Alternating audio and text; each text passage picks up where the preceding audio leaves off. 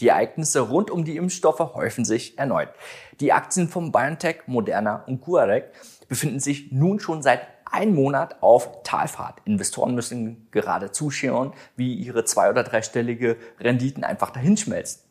Während beispielsweise BioNTech schon die Hälfte seiner Marktkapitalisierung wieder abgegeben hat, ist nun ein neuer Impfstoffkandidat ins Rennen gestartet. Die Valneva-Aktie konnte in den letzten Monaten ihr Preislevel recht stabil halten und brach nun vor kurzem nach oben aus. Am 18. Oktober öffnete der Kurs mit einem Plus von ganzen 34 Prozent. Doch was ist von der Valneva-Aktie zu halten? Wie weit kann sie noch steigen? Und was steckt hinter diesem neuartigen Corona-Impfstoff. In unserer Aktienanalyse erfährst du alle wichtigen Informationen rund um die Aktie und ihre Branche, um eine fundierte Investmententscheidung treffen zu können. Das französische Biotechnologieunternehmen Valneva entstand 2013 als das österreichische Intercell mit der französischen Vivalis fusionierte. Seither steht der Fokus des Unternehmens auf die Entwicklung und Vermarktung von Impfstoffen. Die Produktionsstätten befinden sich in Schottland, Schweden und Österreich. Weitere Niederlassungen befinden sich in Frankreich, Kanada und den USA. Der meiste Umsatz wird durch die beiden bereits zugelassenen Impfstoffe generiert. Finanziert werden unter anderem die klinischen Studien von fünf weiteren Impfstoffen, die noch auf ihre Zulassung warten. Darunter befindet sich auch das neue Covid-19-Vakzin, welches seit Valneva bedeutende Vorteile gegenüber den aktuellen verwendeten Impfstoffen haben soll. Da unsere Analyse aber nicht nur auf das Potenzial des Covid-Impfstoffs basiert darf, untersuchen wir erstmal alle anderen fundamentalen und preistechnischen Daten des Unternehmens. Schauen wir uns den Chart auf Wochenbasis an. Dort erkennen wir, dass eine erhöhte Volatilität nur wenige Monate nach dem Börsengang und aktuell während der Pandemie zu erkennen ist. Im Zeitraum zwischen 2015 und 2020 bewegte sich der Kurs dagegen sehr unspektakulär seitwärts zwischen zwei und vier. Grund hierfür war, dass es dem Unternehmen nicht gelungen ist, neben den beiden bestehenden Impfstoffen für weitere Produkte eine Zulassung zu erlangen. Genau genommen wurden die bereits zugelassenen Impfstoffe auch nicht von Valneva selbst entwickelt. So kaufte Valneva 2015 das schwedische Unternehmen Crucell und erwarb Lizenzen sowie die Produktionsanlagen für den Corona-Impfstoff Ducoral. Dieser Schluckimpfstoff wurde schon Anfang der 90er Jahre zugelassen und wird seither vor allem im Risikogebiet, insbesondere in Indien und Afrika, nachgefragt. Auch Reisen solcher Risikogebiete wird der Impfstoff empfohlen. Schutz bietet er bei Erwachsenen für zwei Jahre, bei den Kindern für sechs Monate.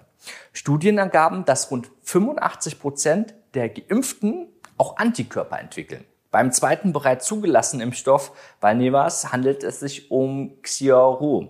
2009 entwickelte Intercell diesen Impfstoff, sodass nach der Fusion mit Vivalis auch dieses Vakzin zum Portfolio ähm, der Produkte von Valneva gehörte. Mit diesem Impfstoff wappneten sich Patienten gegen das japanische Enzephalitis-Virus. Diese Krankheit wird in vielen ländlichen Gebieten Asiens durch Stechmücken übertragen und kann eine Gehirnentzündung verursachen. Nur in sehr wenigen Fällen kommt es zu einem schweren Krankheitsverlauf, welcher allerdings dann häufig zu einer dauerhaften geistigen Behinderung führt. 50 Prozent der entstehenden Fälle endet sogar tödlich. Der Wirkstoff wird intravenös verabreicht und die Schutzrate liegt zwischen 94 und 96 Prozent. Bei beiden Impfstoffen handelt es sich um sogenannte Totimpfstoffe, auch inaktivierte Impfstoffe genannt. Hierbei werden abgetötete Krankheitserreger oder Bestandteile von diesen verabreicht.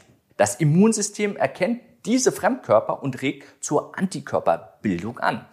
Der Nachteil besteht darin, dass die Schutzwirkung deutlich kürzer anhält und regelmäßig aufgefrischt werden muss. Der Vorteil liegt dagegen darin, dass Totimpfstoffe im Gegensatz zu Lebendimpfstoffe nur geringe Nebenwirkungen haben, die lediglich durch Wirkstoffverstärker ausgelöst werden. Es besteht kein Risiko für Impfkrankheiten und es muss kein Abstand zu anderen Impfungen eingehalten werden. Totimpfstoffe werden unter anderem bereits erfolgreich gegen Influenza, Hepatitis B und Tetanus, Kinderlähmung und viele weitere Infektionskrankheiten angewendet. Werfen wir also einen Blick auf die Finanzzahlen, um herauszufinden, wie gut das Unternehmen mit seinen beiden Produkten sowie angebotenen Dienstleistungen wirtschaftet.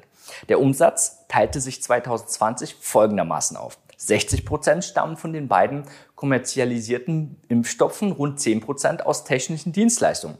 30 Prozent durch Kollaboration und Lizenzierung in Hinblick auf Impfstoffkandidaten. Auf diese kommen wir aber später nochmal zurück.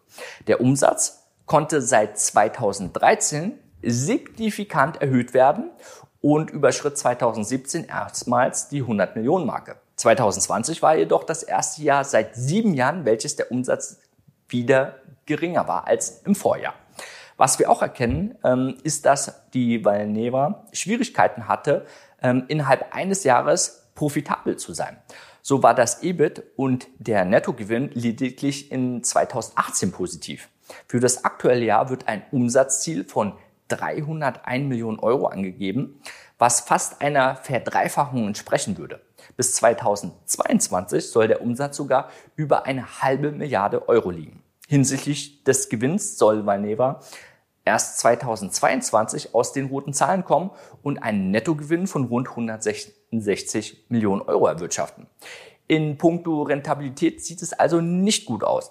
Wie man gut an den Margen erkennen kann, sind sie stark negativ. Auch der Cashbestand in Höhe von 170 Millionen Euro wird von 370 Millionen Euro Fremdkapital extrem überschattet. Wie kann es also sein, dass die Aktie seit 2020 einen Extremschub nach oben erfuhr und noch heute sprunghafte Anstiege im zweistelligen ähm, Prozentbereich verzeichnet? Dafür müssen wir uns die Entwicklungspipeline des Unternehmens ansehen, also dort, wo die Zukunftsmusik von Valneva spielt.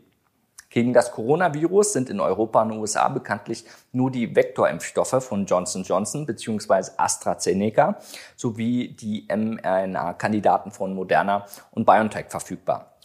Valneva möchte nun aber in diesen Regionen die Zulassung für einen Totimpfstoff erlangen. Neben der guten Verträglichkeit eines solchen ist hier besonders interessant, dass der Wirkstoff mehrere Jahre bei einer Temperatur zwischen 2 und 8 Grad Celsius und knapp 24 Stunden bei Raumtemperatur überleben kann. Dadurch ergibt sich ein immenser logistischer Vorteil gegenüber den Konkurrenten wie beispielsweise BioNTech, dessen Impfstoff bei mindestens minus 70 Grad gelagert werden muss. Zielmärkte können also Entwicklungsländer sein, die noch unter einer Covid-Impfung Unterversorgung leiden. Darunter viele Länder Asiens, insbesondere Indien, aber auch Afrika, wo die Impfstoffquote im Schnitt bei weit unter 10 Prozent liegt. Interessant könnte der Impfstoff aber auch weltweit für Kinder sowie immunschwache Personen sein. Ein rollierender Zulassungsantrag in Großbritannien läuft schon und der Antrag für die EU ähm, wird laut Unternehmen aktuell vorbereitet. Für die EU und USA wäre das der erste zugelassene Totimpfstoff gegen das Coronavirus. In anderen Ländern werden diese allerdings schon seit Anfang des Jahres oder sogar länger eingesetzt. Zu diesen Impfstoffen gehören die chinesischen Wirkstoffe von Sinovac und Sinopharm die eine Notfallzulassung von der WHO erhielten, sowie das russische Covivax und die indische Eigenentwicklung Covaxin. Der Wirkstoff Vero von Sinopharm soll einen 79-prozentigen Impfschutz bieten, wobei es sich um keine bestätigten Zahlen handelt, da auch keine öffentliche Studie erstellt wurde. Das Coronavac von Sinovac soll zu 51 Prozent Schutz bieten. Beide chinesischen Impfstoffe machen mit rund über drei Milliarden Impfdosen den Großteil der außerhalb von Europa und USA eingesetzten Impfstoffe aus. Valneva möchte das nun überbieten und veröffentlichte am 18. Oktober die ersten Ergebnisse ihrer Phase 3 Studie. Die Versuchsgruppe umfasste rund 2000 Teilnehmer, während der gleichen großen Kontrollgruppe der Impfstoff von AstraZeneca verabreicht wurde. Das Ergebnis zeigte, dass 95 Prozent der mit Valneva geimpften Personen Antikörper gegen das Virus gefunden wurde, was deutlich höher ist als beim AstraZeneca-Vakzin. Auch sollen sich 70 Prozent der Empfänger über Nebenwirkungen wie Fieber und Kopfschmerzen beklagt haben, während diese Zahl bei AstraZeneca bei rund 91 Prozent lag. Wie stark der Schutz vor einer symptomatischen Erkrankung wirklich ist, teilte Valneva in der Pressemitteilung aber nicht mit. Durch die fortlaufende Eindämmung des Virus sowie der fortgeschrittene Impfsituation wird dies auch immer schwieriger. Auch steht eine unabhängige Prüfung der Daten noch aus. Neben dem Impfstoff gegen Covid befinden sich ein zweites Projekt in der dritten und letzten klinischen Studienphase sowie zwei weitere Impfstoffe in der zweiten. Bei Chikungunya und Zika handelt es sich ebenfalls um tropische Infektionskrankheiten, die durch Stechmücken übertragen werden. Clostridium difficile ist ein weltweit verbreitetes Bakterium, welches unter Umständen zu Darmentzündungen und schweren Durchfall führen kann. Besonders wertvoll ist allerdings die Entwicklung rund um den Impfstoff gegen die Leimborreliose. Gegen diese durch Zecken übertragene und in der nördlichen Hemisphäre weit verbreitete Infektionskrankheit existiert noch gar kein Impfstoff.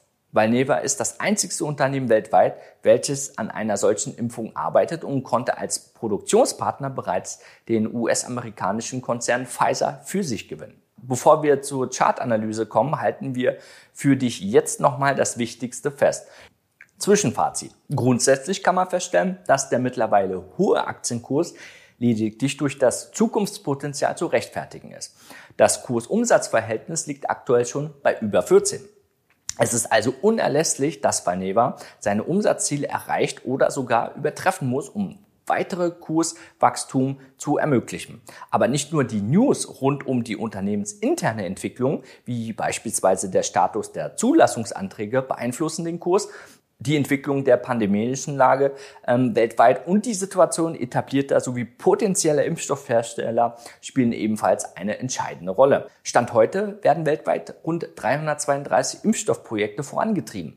Darunter befindet sich auch das US-amerikanische Pharmaunternehmen Novavax, welches ebenfalls auf eine Zulassung in den USA wartet.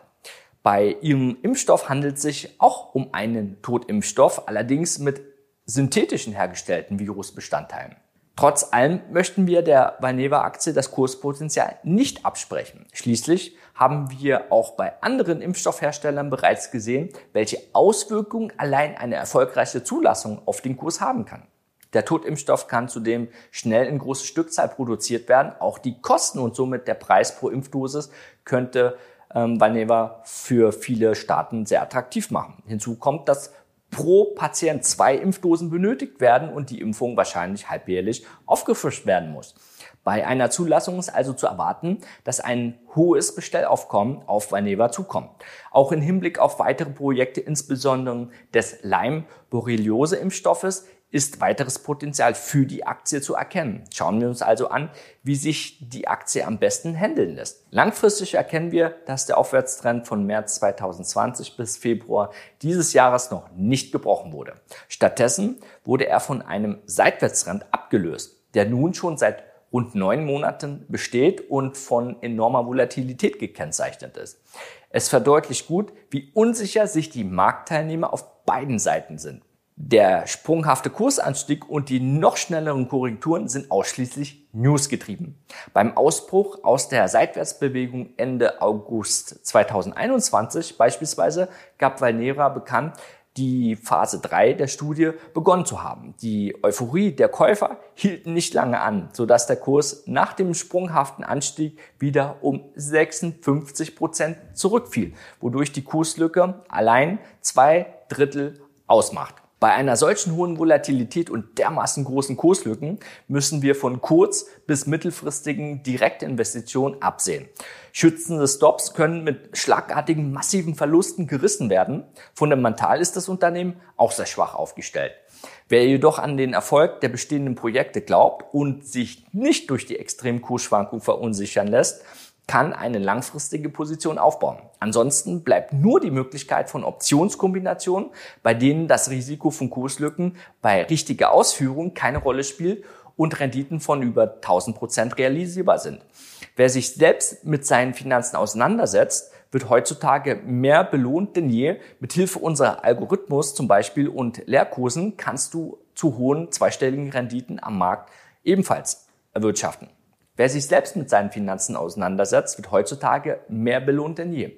Mit Hilfe unserer Algorithmen und Lehrkursen kannst du auch hohe zweistelligen Renditen am Markt erzielen. Diese Zielrendite ist bei uns Vorgabe und wird von unseren Kunden auch erreicht. Wir wollen es dir einfach machen und dir die Tools und Strategien professioneller Anleger zur Hand geben, damit du möglichst wenig Zeitaufwand dein finanzielles Ziel auch erreichen kannst. Wenn du deinem Sparkonto beim Dahinsichten nicht mehr zuschauen möchtest, dann kontaktiere uns und sicher dir ein kostenloses Erstgespräch mit einem unserer Händlern. Alternativ kannst du dir auch mal unseren kostenlosen Workshop ansehen, in welchem wir dir ganz genau zeigen, die besten Ein- und Ausstiege zu finden. Ich wünsche dir hohe Renditen und vor allem viel Spaß. Ciao, Adrian von Finment.